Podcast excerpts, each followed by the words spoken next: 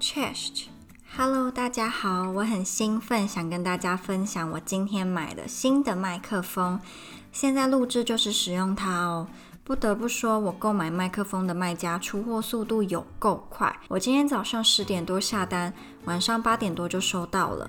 今天的录音主要是想要测试看看新麦克风的音质，希望让大家听起来比以前舒服。偷偷跟你讲，我刚刚在玩晨光游戏，游戏里的男主角为我死掉了，我觉得好难过。好啦，回归正题，我等一下会念一则短篇的故事给大家听，希望大家会享受这个新的收听体验。别忘记追踪我的 Instagram Little Girls Life in Poland Little Girls Life in Poland。跟我的脸书粉丝专页小小的波兰暴走生活，常常会有隐藏版的贴文出没，欢迎去抓宝哦。今天要跟大家分享的故事叫做《不要，我不要，就是不要》，是由西兹维亚·胡尼奥迪所写的。马努长这么大以来，从来没有遇过这种事。正当他舔着甜筒，看着路上来来往往的公车时，一个黑黑的东西从他眼前弹过。哇，好大只的跳蚤啊！他心里想。可是妈妈却着急地喊着：“马努，你的扣子！”纽扣跳啊跳，从蓝屋栅的间隙跳进了小水沟。马努和妈妈急忙跑过去，从栅栏间往黑漆漆的沟里瞧，等着纽扣跳出来。可是。纽扣还是安安稳稳地躺在沟底，马努好失望，他的嘴角垂得低低的，像是挂着铅锤似的。这时，有个软软暖暖的东西在马努手边蹭了蹭，原来是他们邻居家的白猫西罗斯。马努看看他的猫朋友，又看看黑黑的水沟，脸上浮出了笑容。妈妈，西罗斯可以帮我拿回我的纽扣。妈妈也觉得这是个好主意，可是西罗斯也是这么想的吗？起先他一点兴趣都没有。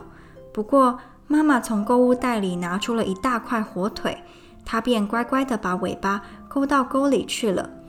不用多久，我就可以拿回我的纽扣了。马努高兴地喊着。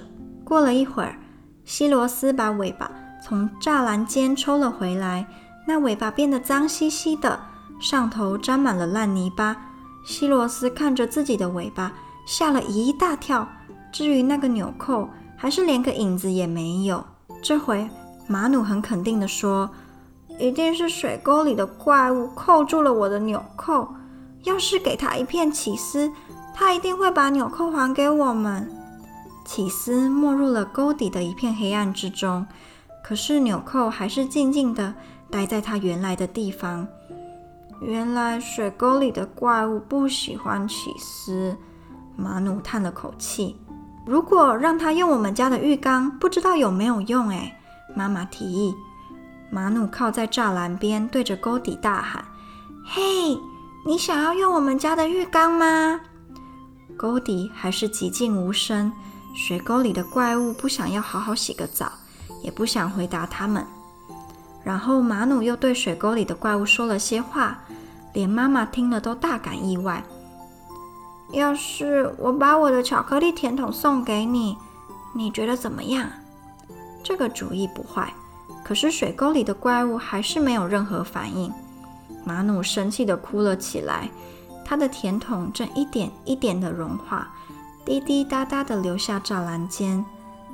走吧，宝贝，妈妈说，有点冷了。马上就要天黑啦，我们回家吧。